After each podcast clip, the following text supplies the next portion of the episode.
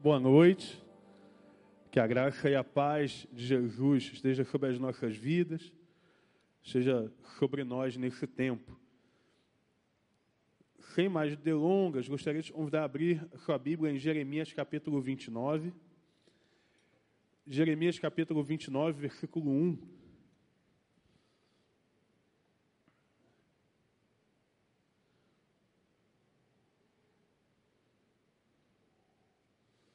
Jeremias capítulo 9, versículo 1, nós vamos ler na nova versão internacional.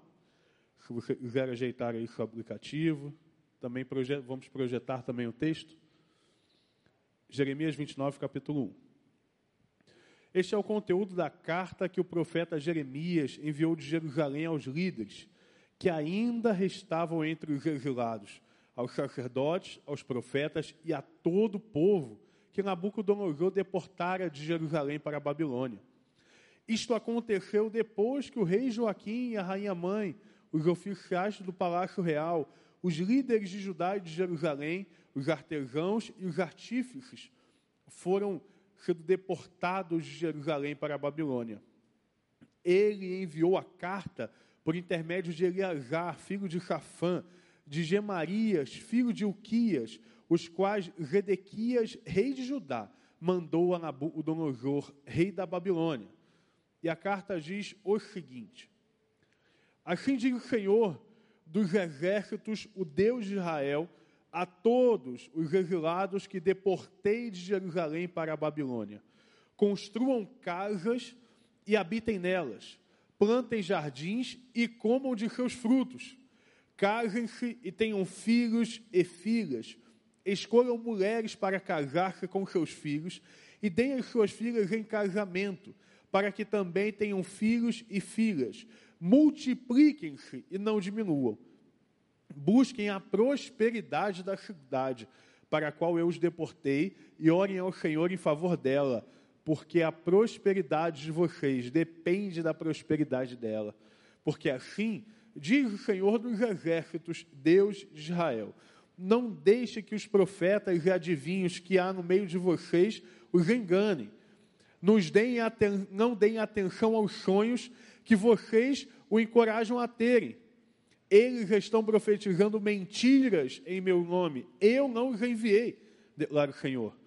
Assim diz o Senhor: quando completarem os 70 anos da Babilônia, eu cumprirei a minha promessa em favor de vocês, de trazê-los de volta para este lugar, porque sou eu quem conheço os planos que tenho para vocês, diz o Senhor, planos de fazê-los prosperar e não de lhes causar dano, planos de dar-lhes futuro e um, esperança e um futuro.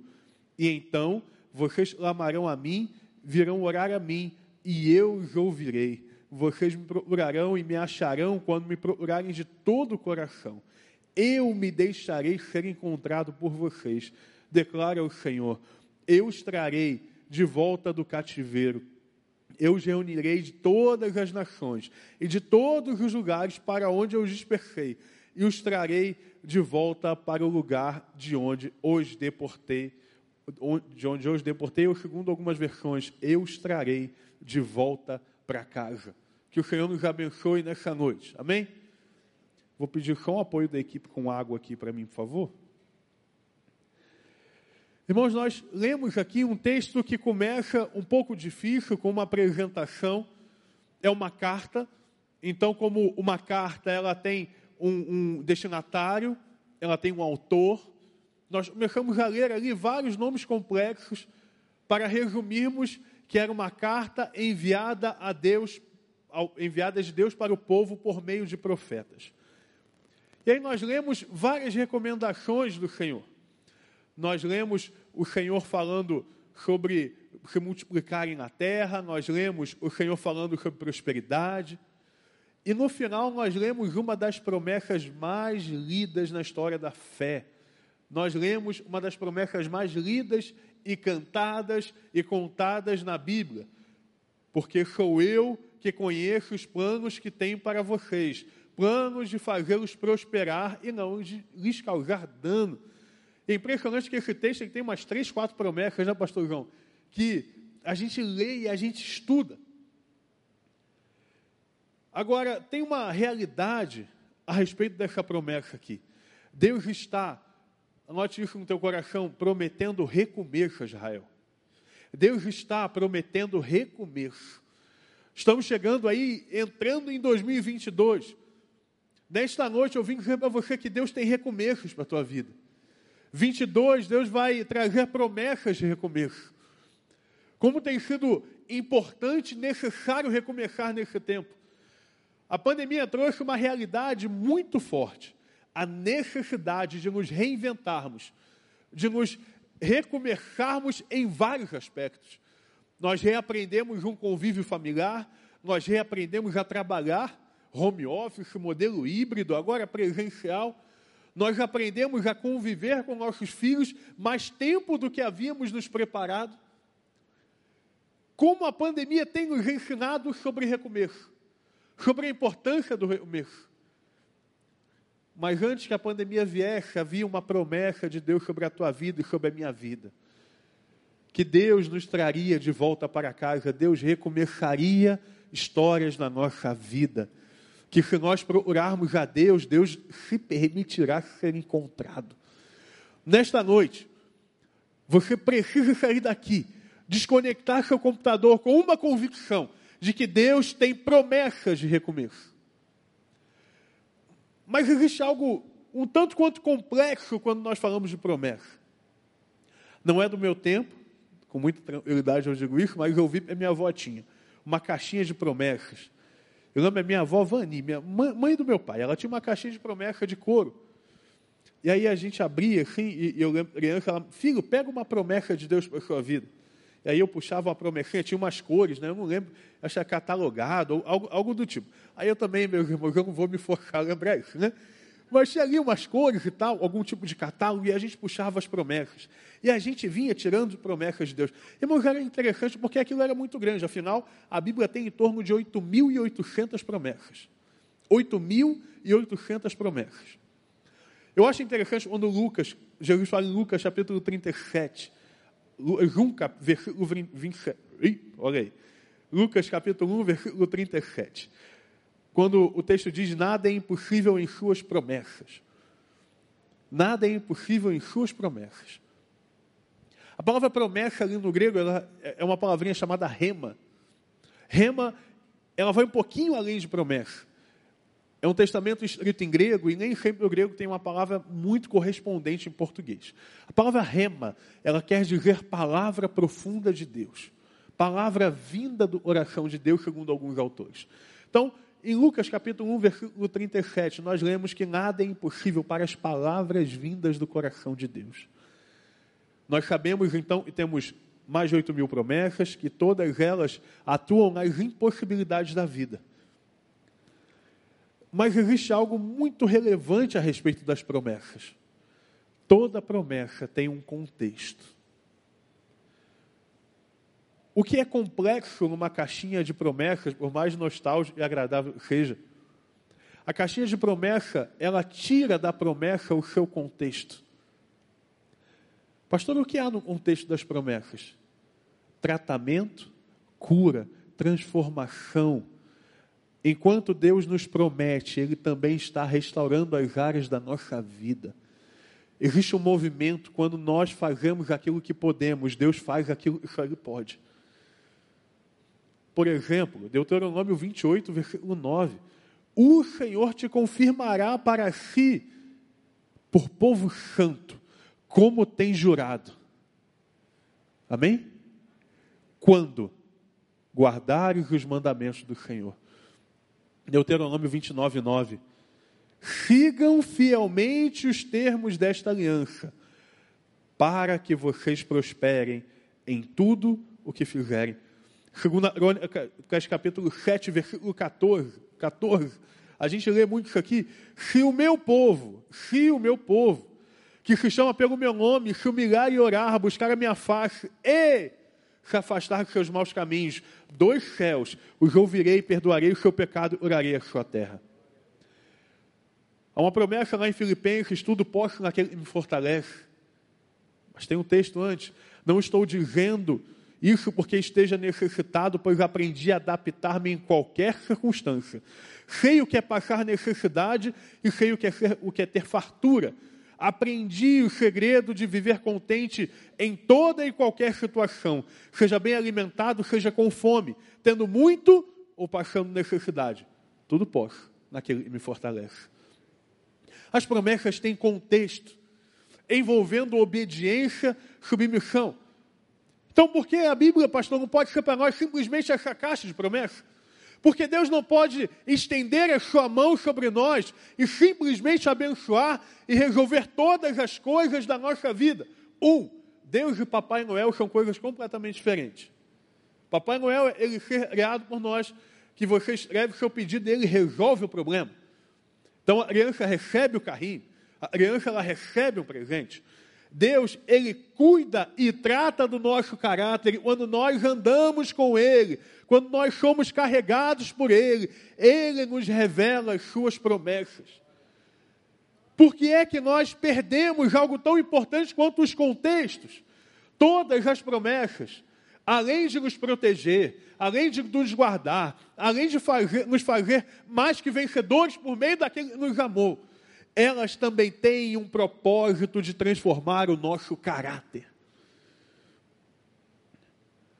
Todas as promessas trazem contextos. Dito isso, estamos na promessa do recomeço. Eu gosto muito da nova versão transformadora, NVT, uma versão mais recente. Quando no final do texto nós lemos, a Bíblia diz: E eu os trarei de volta para casa. Há uma promessa. Qual então, pastor, é o contexto dessa promessa? Aquele, naquele tempo, o povo havia conquistado a terra prometida, havia uma promessa que Deus daria ao povo hebreu a sua terra, e Deus cumpriu. Deus tira aquele povo do cativeiro egípcio e o leva, através das histórias de Moisés, de Samuel, de Samuel, olha só, de Moisés, de Arão, nós lemos na palavra de Deus a condução do povo até a terra prometida. Quando Josué então roda a cidade, os muros da cidade, as muralhas de Jericó caem. Houve uma promessa e foi cumprida. Porém, o povo resolveu pecar. O povo se afastou dos seus maus caminhos, dos bons caminhos e foi a maus caminhos. Isaías começa a profetizar sobre isso. Isaías profetiza ao povo arrependimento. Isaías profetiza ao povo pecado, mas o povo não escuta a voz do Senhor. E o Senhor permite que a terra seja tomada. E então o povo hebreu é levado cativo para a Babilônia. Quantas vezes isso acontece na nossa vida? Parece nós recebemos a promessa tanto esperada eu lembro de uma mãe falando comigo, pastor, depois de eu ter orado anos pelo, pela conversão do meu filho, parece eu simplesmente estou vendo a vida dele se esvaindo pelas minhas mãos. Existem momentos de sofrimento que nós nos sentimos em uma terra estranha. Nós nos sentimos longe da promessa. É como se realmente vivêssemos uma vida de lamentações. O contexto dessa promessa não era um contexto positivo. Deus faz a promessa de recomeço no meio do exílio. Porque não há impossíveis nas suas promessas. O Senhor vai até os momentos de maior sofrimento, o Senhor vai até os momentos de maior angústia, e Ele nos liberta dos exílios da nossa vida.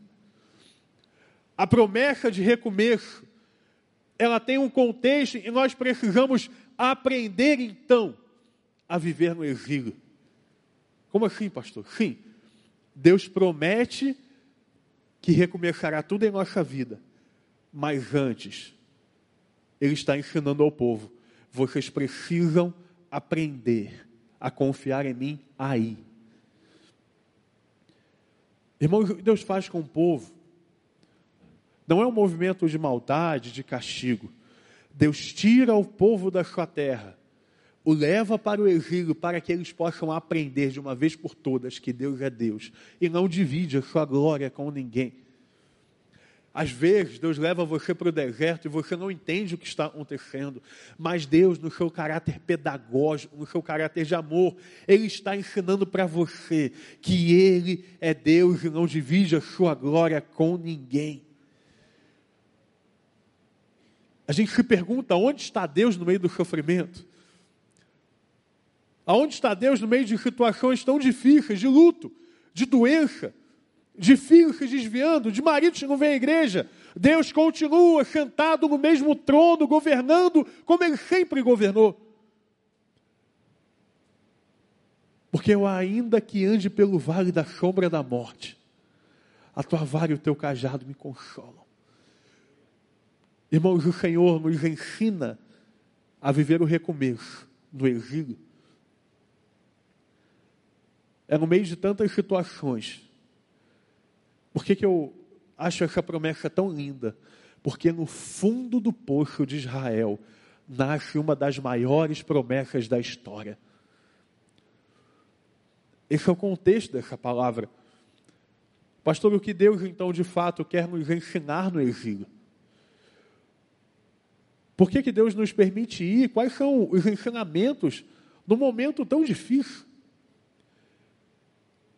Quando o pecado parece literalmente me afogar. O que Deus quer me ensinar nesse momento? O que Deus quer me, quer me ensinar no exílio? Anote aí no seu coração, em primeiro lugar, Deus quer nos ensinar a prosperar no exílio. Deus quer nos ensinar a prosperar no exílio. Há uma expressão tão linda aqui. A prosperidade da terra será a tua prosperidade. Irmãos, quando nós falamos de prosperidade no, no, tempo de hoje, a gente pensa imediatamente em alegria, em fartura, em multiplicação, em prosperidade financeira. Talvez construir uma casa nova, construir um carro novo. Quando a prosperidade na Bíblia, ela quer dizer a respeito de uma vida abundante em Deus. Prosperidade na Bíblia não é ter mais, é viver mais em Deus. Por isso que a prosperidade na terra, no exílio, aos olhos humanos não faz sentido. Como prosperar num lugar tão ruim? Como prosperar num lugar que não é nem a minha terra? Porque um crente prospera aonde o Senhor o planta. Meus irmãos, Deus faz brotar, como diz a canção, um jardim no meio do sepulcro. O Senhor faz mananciais no meio do deserto. O Senhor faz trazer prosperidade no meio do exílio. Ah, irmãos, hoje é tanto mimimi. Hoje, geração nossa de crente.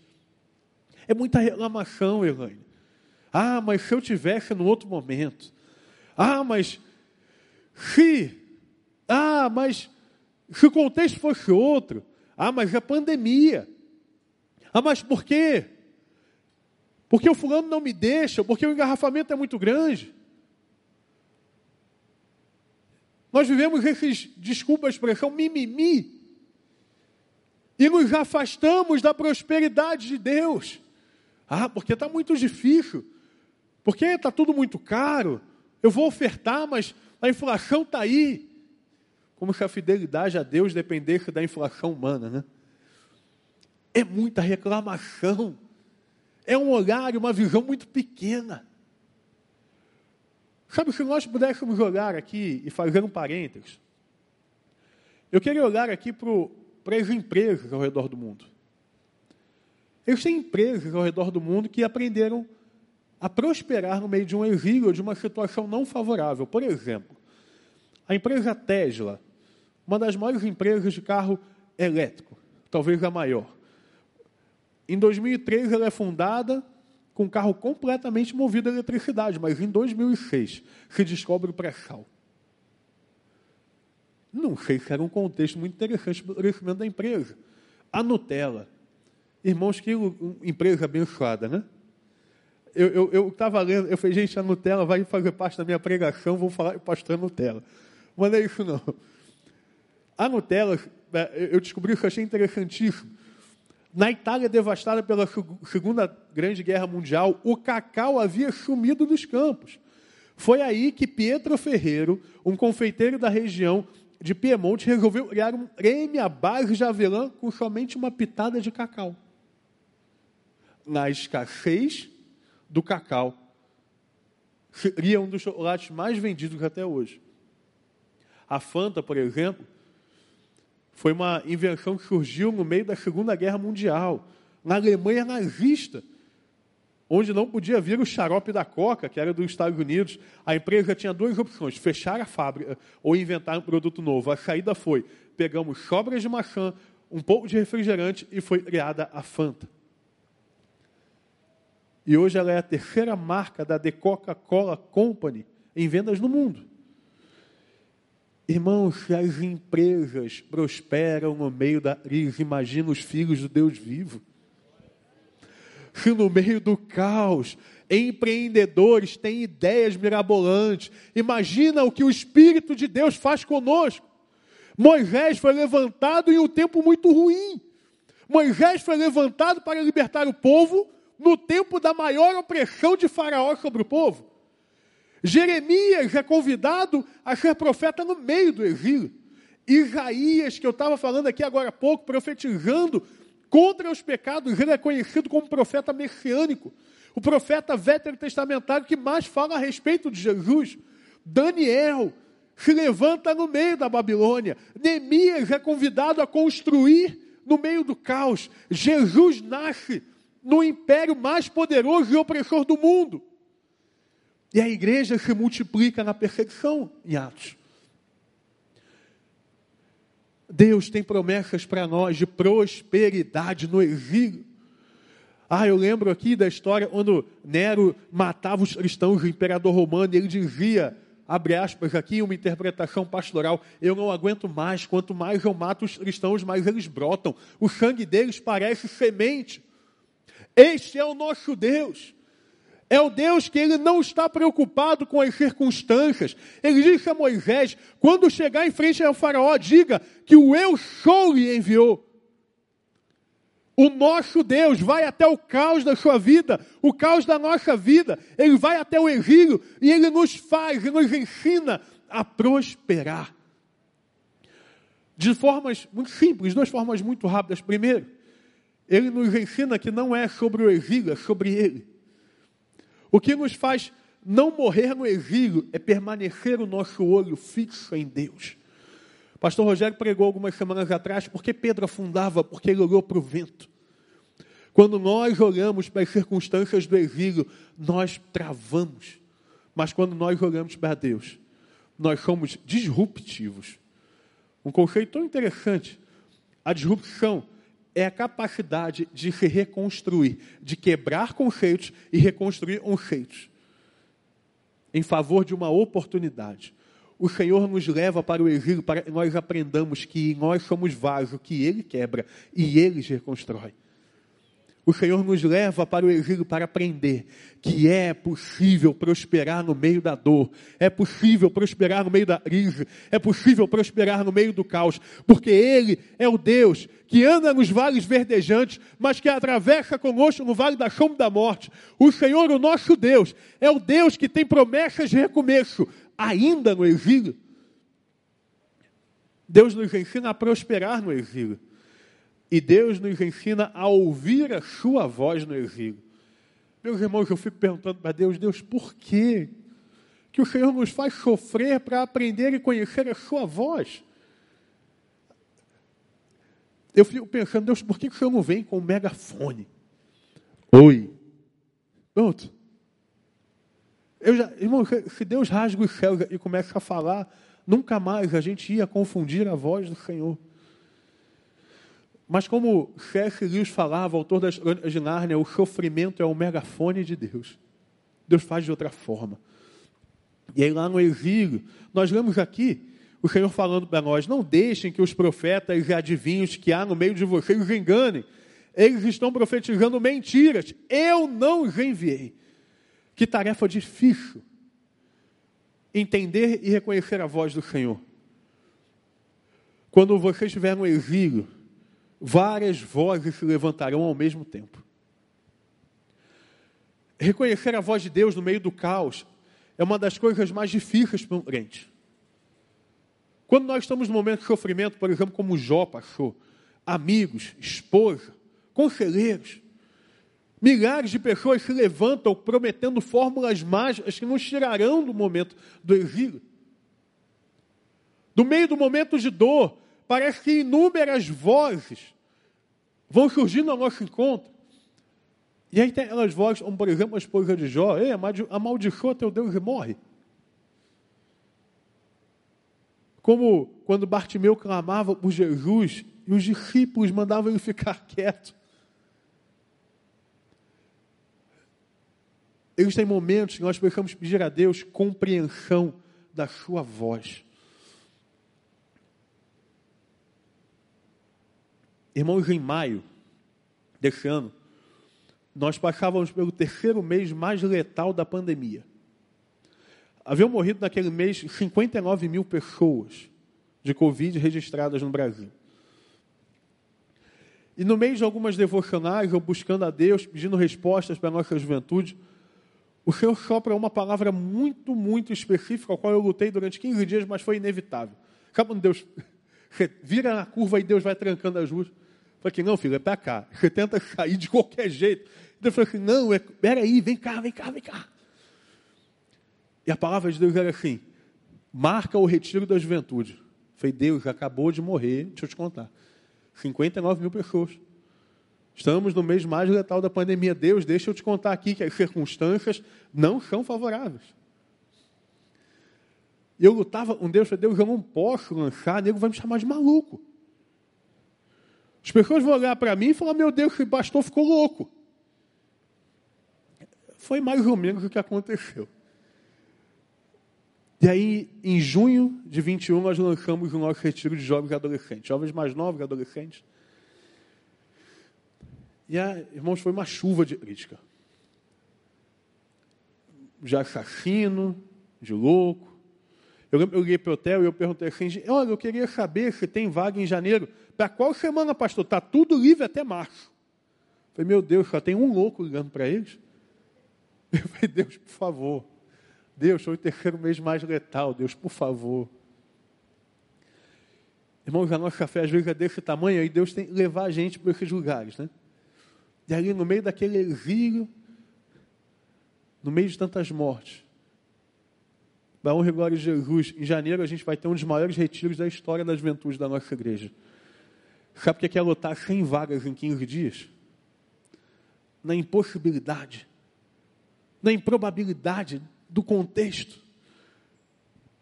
As vozes se levantaram, muitas se levantaram. As que abençoavam e as que criticavam. Mas nessa hora o que nos sustenta é a voz do Senhor. Na hora do exílio, o que te faz seguir em frente é a voz do Senhor. Entenda algo aqui, quanto mais você avançar, mais vozes negativas se levantarão sobre a tua vida. Enquanto o povo estava no exílio e ele tentava reestruturar, vozes de pessimismo, como por exemplo aconteceu com Neemias. Neemias ouviu, olha, nesse entulho aí, basta que uma raposa vá até aí que todo entulho desmorona. As vozes contra se levantarão. Eu lembro de Ana orando pelo. Eu não consegui engravidar. Lembra da história de Ana e Ocana? Não consegui engravidar. E aí Samuel nasce da impossibilidade. E Samuel aprende a ouvir a voz de Deus logo cedo. Nos momentos difíceis, nós ficamos muito vulneráveis. Mas tem uma resposta, e foi a que a Ana buscou: é a resposta do Senhor Jesus, é a resposta do nosso Deus. Irmãos, nós vivemos uma, um tempo tão difícil, onde os crentes têm buscado muita revelação e pouca oração. Muita revelação, mas pouquíssima oração.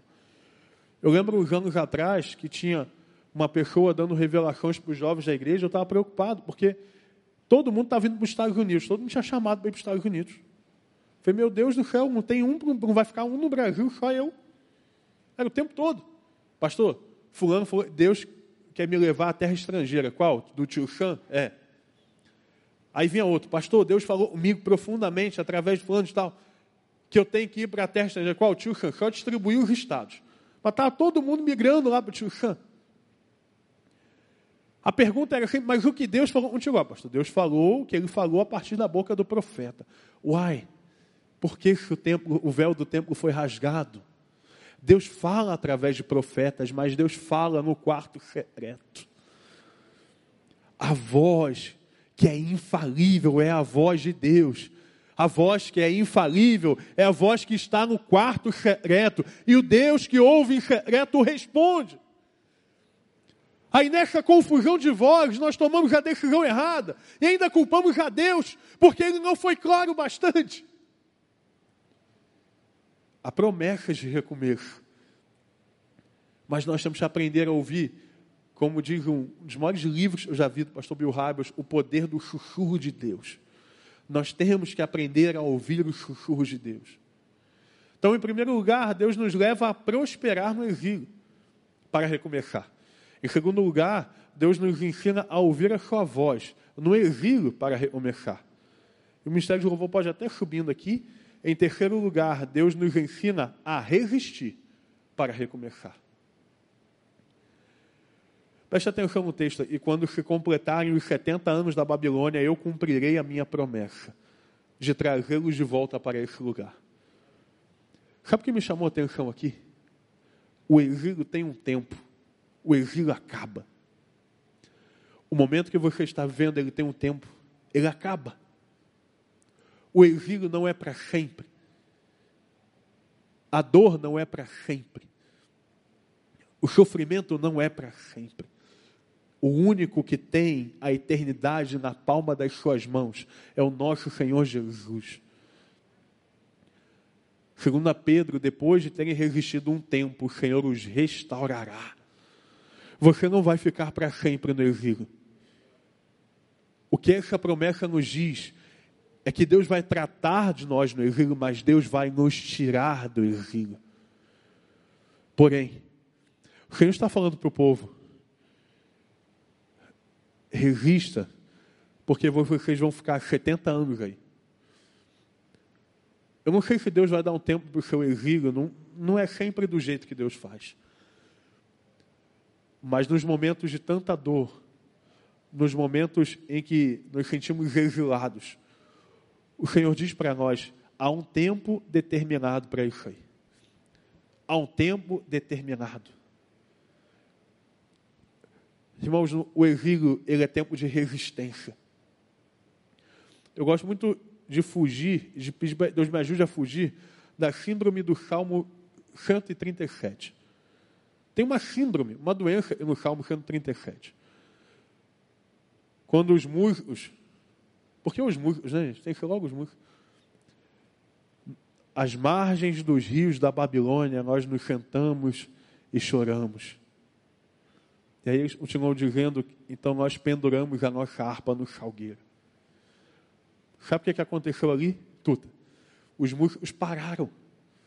Meu irmão, mas é no tempo do exílio que o nome do Senhor tem que ser louvado. É no exílio o Senhor quer ver você levantando mais alto o louvor. É no exílio o Senhor quer ver a tua vida prostrada. Não pare, não pare, não pare. A palavra de Deus é uma promessa de recomeço, mas enquanto não chega o tempo preparado, não pare, não pare de andar, não pare de tentar, não pare de sonhar, não pare de orar, não pare de acreditar, não pare de crer que Deus tem promessa de recomeço na tua vida. Mas no tempo difícil, o que nós fazemos? Nós paramos. No tempo difícil, o Senhor Jesus falou: A minha vida ninguém tira, mas eu dou por minha espontânea vontade. O Senhor Jesus, nos tempos difíceis, ele tomava atitude. Que nós não possamos ser como os levitas do Salmo 137. Não pendure nunca a sua, árvore, a sua harpa no salgueiro. Não pare, não pare no tempo do exílio. Aí o Senhor Jesus chegou e Maria falou para ele: Senhor, não adianta remover a pedra aí do túmulo de Lázaro, porque ele já cheira mal. Quando Jesus falou: Ei, não falei que se você cresce veria a glória. As circunstâncias vão nos mostrar que não dá mais. O seu corpo vai dizer a você: não dá mais. Como o corpo de um maratonista, enquanto corre, ele vai sentindo dores de cãibra, ele vai sentindo dores de respiração, de cardio. Ele vai se sentindo impotente, incapaz de terminar uma corrida. O Senhor é a voz que nos motiva a completarmos a corrida, a combater o bom combate.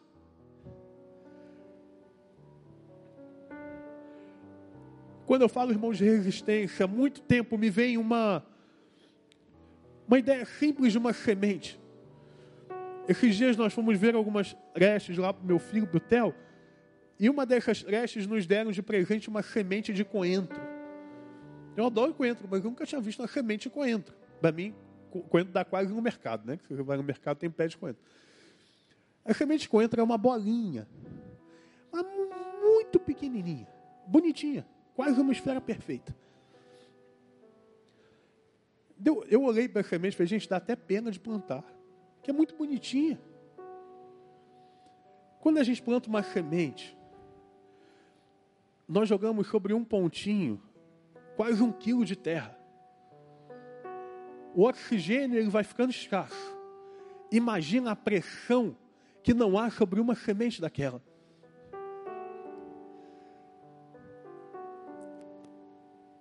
E aí a semente, no meio daquela dificuldade, ela ganha o quê? Resistência. E às vezes a gente se pergunta a Deus, por que o exílio? Por que esses momentos difíceis? Porque o propósito da semente só é atingido quando ela passa pelo momento da pressão. Para o povo atingir seu propósito, para que você atinja o seu propósito, é necessário passar pelo exílio. Mas uma coisa eu sei. A sementinha, ela não sabe o que vai acontecer. A sementinha talvez nem entenda por que daquela pressão. Mas quem a plantou sabe o objetivo. Irmãos, quem plantou a semente sabe o que ela é, para onde ela vai, qual a sua finalidade, em qual vaso, o quanto de água ela vai ser colocada, em qual jardim ela será, será plantada. No tempo da resistência, uma coisa eu sei, uma coisa eu sei, nós podemos, nós podemos estar sendo pressionados com o peso, com a falta de oxigênio, mas o Senhor Deus sabe o fim da história. O Senhor Deus sabe o fim da nossa história. Pastor, é difícil continuar resistindo sem saber para onde vai, concordo, mas é fácil quando sei para quem eu vou. Eis a diferença. Ser cristão não é saber a rota, ser cristão é saber que o destino final é a vontade e o propósito de Deus. Há uma promessa de recomeço sobre a tua vida nessa noite. Eu declaro sobre a tua vida promessas de recomeço, novas histórias, novas oportunidades, novas portas, nova janela, um novo momento familiar, um novo momento financeiro, um novo momento de saúde, um novo momento ministerial. Mas para que haja o cumprimento da promessa, é necessário que você entenda que Deus quer te ensinar a resistência. Resista, resista, porque no devido tempo o Senhor os restaurará. Há uma promessa de restauração, ainda não acabou. Grandes coisas estão por vir sobre a tua vida, sobre a tua família, sobre a tua história. Há uma promessa de recomeço nessa noite. Irmãos, ontem uma crise alérgica sem fim. Eu falava, Deus, não dá para eu pregar. O Senhor dizia, vai, porque tem palavra de recomeço. Vai, porque tem palavra nova, vinho novo a ser derramado. Meu irmão, nessa noite, um propósito Deus tem com a sua vida. Prospera aí onde você está, do jeito que está. Resista, aprenda a ouvir a voz do Senhor aí no exílio. E o Senhor tendo passado 70 anos, o trará de volta para casa. A tua família não está experimentando ponto final. A tua empresa não chegou no limite. porque só acaba quando Deus diz que acaba, só termina quando Deus diz que termina. A palavra inicial e a final pertencem a Ele. Eu sou o Alfa e o Ômega, o princípio e o fim. Esse é o nosso Deus. Palavra de recomeço, inundem a nossa vida nessa hora. Grandes coisas, irmãos, creia. Não é palavra motivacional, não é palavra de coach, é palavra da Bíblia. Grandes coisas estão por vir sobre nós. Grandes coisas estão por vir na nossa igreja, sobre a tua casa, sobre a tua família. Eu lembro de uma mãe que nós conversávamos, ela dizia que seu filho estava se cortando na coxa para aliviar o sofrimento, porque ele não sabia se ele era homem ou mulher. Irmãos, eu não sabia como consolar aquela mãe. Aquela mãe disse para mim assim: Ei, pastor, eu sei que o Senhor vai restaurar e vai fazer uma obra na vida do meu filho. É dessa fé que o Senhor precisa nos ensinar. Onde nos piores momentos da nossa história, o Senhor derrama das maiores promessas. Eu já estou terminando, irmão, mas o Senhor me lembra aqui em Ageu, capítulo 2, o templo reconstruído, ele fala assim: Ei, a glória da segunda casa será maior que a da primeira a glória do novo momento. Sabe o que acontece no segundo templo, na segunda casa? O véu do templo é rasgado de cima a baixo. A glória de Deus é revelada na ressurreição da segunda, na construção da segunda casa pela ressurreição. A glória do novo tempo é maior do que a glória do primeiro. Mas há um contexto. É necessário se entregar nas mãos de Deus. É necessário entender que Deus vai começar a obra agora. Deus não começa a obra pelo final, Deus começa pelo início. E o Senhor está te dando palavras aí no meio do teu exílio, no meio da tua dor, no meio do teu sofrimento. O Senhor está te dando uma palavra. É sobre esta palavra que repousará a promessa de Deus. Baixa aí a sua cabeça, feche os seus olhos. Hoje o Senhor está movendo coisas novas nesse lugar, coisas grandes. Pelos olhos da fé, eu tenho convicção, o Senhor está derramando novo aqui.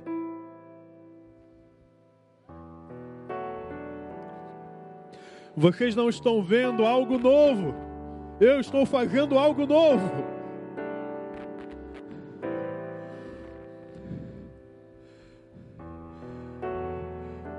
Se essa palavra falou contigo, se você precisa de um renovo agora, nesse momento da tua vida, pastor, eu preciso aprender a prosperar. Eu quero aprender a ouvir a voz de Deus. Eu preciso da resistência. Eu quero chegar na promessa do novo, mas eu ainda tenho exílio. Se é sobre isso Deus está falando contigo, levante aí a sua mão. Eu quero orar por você. Amém. Amém. Amém, amém, amém, amém.